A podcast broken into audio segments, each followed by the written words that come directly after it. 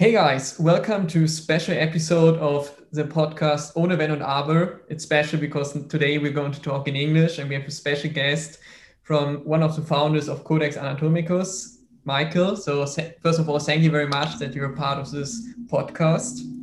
Thanks guys, really nice to be here. Thank you.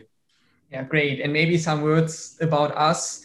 The podcast is by Marvin, Hey guys. And myself, Zeno, and we are the founders of Mitsudo, which is a platform, German speaking platform um, in the area of medicine and dentistry. And we want to help future students to get a place for studying general medicine and dentistry. And also when you're in your degree, that you can find really nice products. And this is how we met Michael and Mitsudo because soon we're also going to publish our online shop. And of course, we will have a, one of the nicest accessories products in the field of general medicine and dentistry from Codex Anatomicus. So yeah, we're really looking forward for our collaboration. But now let's start maybe with the podcast. And yeah, maybe it would be great if you could like introduce quickly yourself, Michael. Uh, well, my name is Michael, as you said, and uh, I'm one of the founders of Codex Anatomicus. Uh, as you said, it's like a, it's a shop for medical art prints and medical medical gifts, medical accessories, and basically all the other stuff that medical people would like, probably. Yeah, and um, that's basically it. That's my little introduction. Yeah, great. That's pretty nice. So, yeah, maybe let's start with when was actually the first time that you realized which positive impact. You have because if you like seeing your instagram you have a lot of followers and reposts and of course also we like your product. So when was actually the first time you realized with your art you're going to motivate future doctors or healthcare providers in general? I think it was it was almost instantly because as soon as we started uh, as soon as we started becoming more and more popular on instagram we kind of started receiving a lot of messages and uh, comments from medical students and from uh, from doctors, nurses, physiotherapists, and other people related to medicine. And uh, it's it, it was it was very interesting because we received messages like saying telling us thank you so much for making anatomy look beautiful you know yeah and um, yeah, so it was pretty much at the very beginning. And uh, it was also not only medical people, not only the medical community who messaged us telling about inspiration, it was also the people who, for example, had had transplants uh, or they had some sort of an illness, you know, and they were telling us how how they when they were looking at our art, it made them it made them feel like the organ or the body system that is causing them so much pain, you know, and uh, inconvenience can actually look beautiful. It was a very interesting thing to hear. Yeah. And uh, for example, there was one lady who told us about her, uh, she had some problems with her liver. And she told us, Oh, I wish my liver looked this beautiful, you know? so this is something this is how it started basically. Wow. So thank you for this amazing insight really. I wasn't expecting those nice kind of stories. And so maybe for our audience it's nice to know how you started. Who came up with the idea? And are you from general medicine so it basically started as, a, as an art experiment so to say. Mm-hmm. because for the last I think nine or 10 years, I have been involved in many uh, art projects in uh, little art shops. And uh, I was experimenting a lot with various topics of art. Uh, I, had an, I had a project that involved animal art, uh, that involved all general kind of art. And uh, basically, by now, you know that I like art, yeah. and um, at some point, I was experimenting with 18th century vintage uh, antique drawings. And I, I realized that anatomy looks amazing guys. So it just looks great and i love how it looks like. And i decided that hey let's just try to start a little art project that involves anatomy and it's only about anatomy. So nothing else just anatomy. And um, we basically started a small shop on etsy. It's a handmade uh, platform. I don't know if you. I think you have it in Germany as well. Yeah, we also. Yeah, and um, we started a shop there uh, together with my with my partner, who is also a co-founder. So yeah, and then it kind of grew into into an actual shop.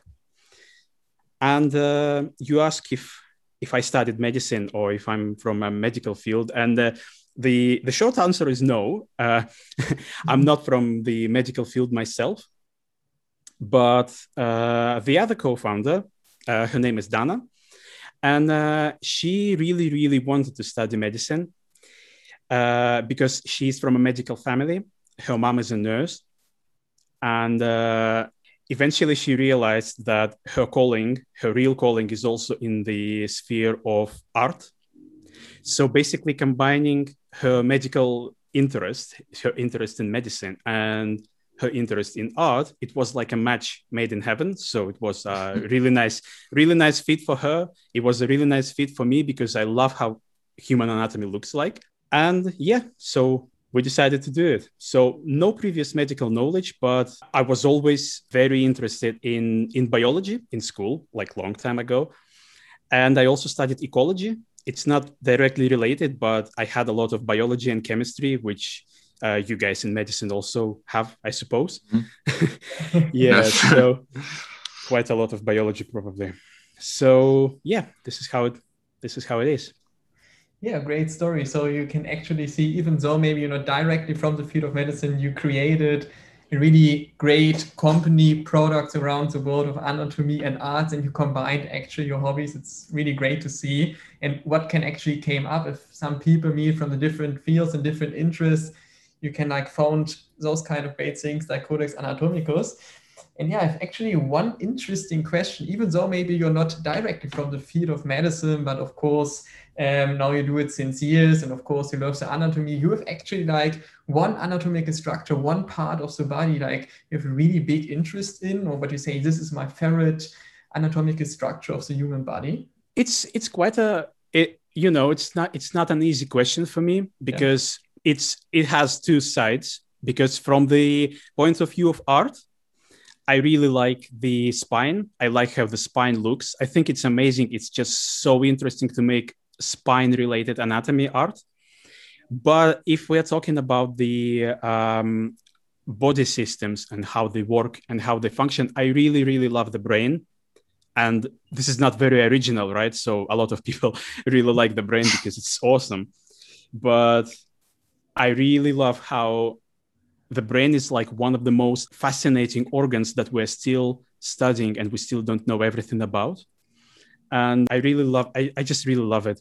It's it excites me to realize that most of how we experience the life is mainly through our brain. You know what i mean?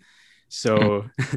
it's really really interesting to me. Yes and like you said it's still object of research here and on the whole world and like when i'm talking with doctors from the past who studied medicine they don't even know the things we now are studying. And I think also our children later will tell us things we don't even know about the brain. So it's really interesting in a wide field. But um, to come back to your posters and drawings, so maybe it's also interesting. What are your references you use? Yes, um, we we actually use uh, quite a lot of references. It's hard to pinpoint just one single one mm-hmm. because when when our artists draw something and when we decide what exactly to what kind of art to create we use we use this 3d anatomy visualization sites it's uh, th- there are some free resources i don't know the exact i can't tell you the exact ones but if you google it's 3d mm-hmm. anatomy vis- visualization and they basically have 3d models of every organs and every body systems. And i think the book the book we use the most is called the the complete human body. There is such an anatomy book. It's quite detailed. I really really love it. There was also one another big question many people ask and this was be if there will be soon maybe any new art collection if you maybe can tell us a bit about it if there will be soon one yes we already posted a new collection just recently, and it's the I would say I would call it line art because it it's a new art collection that represents anatomy in a minimalist way. So it only consists of abstract lines. So the anatomical forms are not very realistic but you can you basically we create in this in this new collection we created the anatomical forms using just lines. So there is no color it's black and beige so it has like a beige color beige background. And uh, it looks amazing. It just looks so cool in every kind of interior because it's very simple. And it's i think like a minimalism is quite a thing today right? So while we are talking about different designs you have and also the new one which was released, do you have one favorite design or favorite product in your shop what you really like and maybe have on your own flat or home? Yes, uh, my favorite one is may sound strange, but my favorite one is the knee the anatomy okay. of the knee with flowers. Yeah, and uh, that's just because I have a personal connection to the knee because I have quite a lot of problems with my knees and mm-hmm. uh, I really love the anatomy of the knee. I looked, I read so many articles, so many books about the about the knee. So I'm really, really attracted to the anatomy of it. And uh, yeah, I have it. I have it here, a small one on the shelf. Really love to look at it. Yeah, cool. That actually shows us what you said also in the beginning. Actually, your products are not just for people out of the like medical or healthcare field, also for people who maybe suffered a disease or have problems with any anatomical structures, like you say with your knee, and this is the reason why you really like it. And it's actually pretty interesting to see because I was thinking always actually human anatomy is just interesting for people who are out of the field and study anatomies, but as you say it and as we already hear, it isn't like it. It's pretty interesting to see. And maybe now to go like in a bit different way, but still associated with what we talk about and what is actually great and really, really like about you and also Codex Anatomicus, and maybe not everyone knows because you're also like supporting charity products. And for example, you're collaborating with the um, Dan- Danish Kidney Association. And yeah, how you actually like came up to be first of all in contact with the Danish Kidney Association and and also how you how you actually support them and overall like plan charity projects. Yeah, this is one of the favorite parts of of this project because it feels very rewarding to realize that we can help someone. And uh, i think it's just the way we started with it is that we were actually approached by some of the organizations because in the beginning when we didn't really think about this because we were just so focused on making the product. We were focused on on advertising the product on building the community. But then eventually someone i think from I can't tell you exactly, but one of the universities from the United States, one of the student communities, medical student communities, they approached us and say, "Hey, um, would you like to sponsor um, a raffle or like um, they had some sort of an event for medical students, and they wanted to give our, our art prints as prizes." So this is how we basically started. Um, we then we started approaching many different organizations, including Danish Kidney, and we started telling them like, look, we can we can sponsor something. Uh, either by giving you products that you can then sell or we can we can make some sort of a donation and uh, it always we always received a very very good response from these organizations and everyone was very happy to work with us because i think when you are a charity it's it's usually quite hard to receive sponsorships. And uh, we were approaching them. And so basically the main type of charities we try to work with is related to medical causes of course because we are a medical brand but we are also trying to to work with environmental charities to help the planet basically because i think if the planet is not okay the human health is not okay as well you know? Yeah really really cool. And you, you're completely right actually. Um, with it's a, it's a pleasure to help and it's also important and this is what we really like actually. We're happy to collaborate with you because also like we with Mitsudo also of course support a charity project in the field of medicine with cleft operations around the world. And yeah, that's that's pretty cool, and that you like support also in the field of actually sustainability and like a green environment for the future is pretty important. And of course, it's associated kind of the human health with the health of the of the planet. And maybe just you came back um, to to Codex, and what would be interesting because you have like over two hundred thousand followers, and you're like a really big brand in the last years. Actually, you built a nice community. You have what also would be interesting, like how many team members you have, like are you working with thousands of people, just some, like how actually you manage all of this shipping around the world? We have just eight people. yeah. yeah. And uh, we are basically a small, friendly team. And um, so most of the people in Codex Anatomicus actually, we actually knew them before, before we started this. And um, yeah, I don't know, maybe it's surprising, but I think we're quite effective. This is why we only have eight people. Yeah. yeah, sounds like really like a big family, I would say. It is, because, yes. Yeah. yeah. and you know each other, so it's like it doesn't need so many people to build a nice working company, I would say. And we can see. And yes, I think now we are at the point of this podcast episode where we again would like to thank you for your time and also for your nice insights to Codex Anatomicus. And in the end, we all time ask our interview partner to mention their socials, their links, or give a message to our audience what they could be interested in. So if you want to say anything, it's now your time. Oh, I didn't I didn't plan for this. So yeah, but um, yeah, surprise. I think uh, what what you guys are doing is also great because I know myself because I, I, was a foreign student in, in not a foreign student, but uh, I studied in another country and I know in, not in my home country. So I know how difficult it can be for, for students to actually go to a completely new place and study there and be successful in this. So I think you guys are doing also a great job.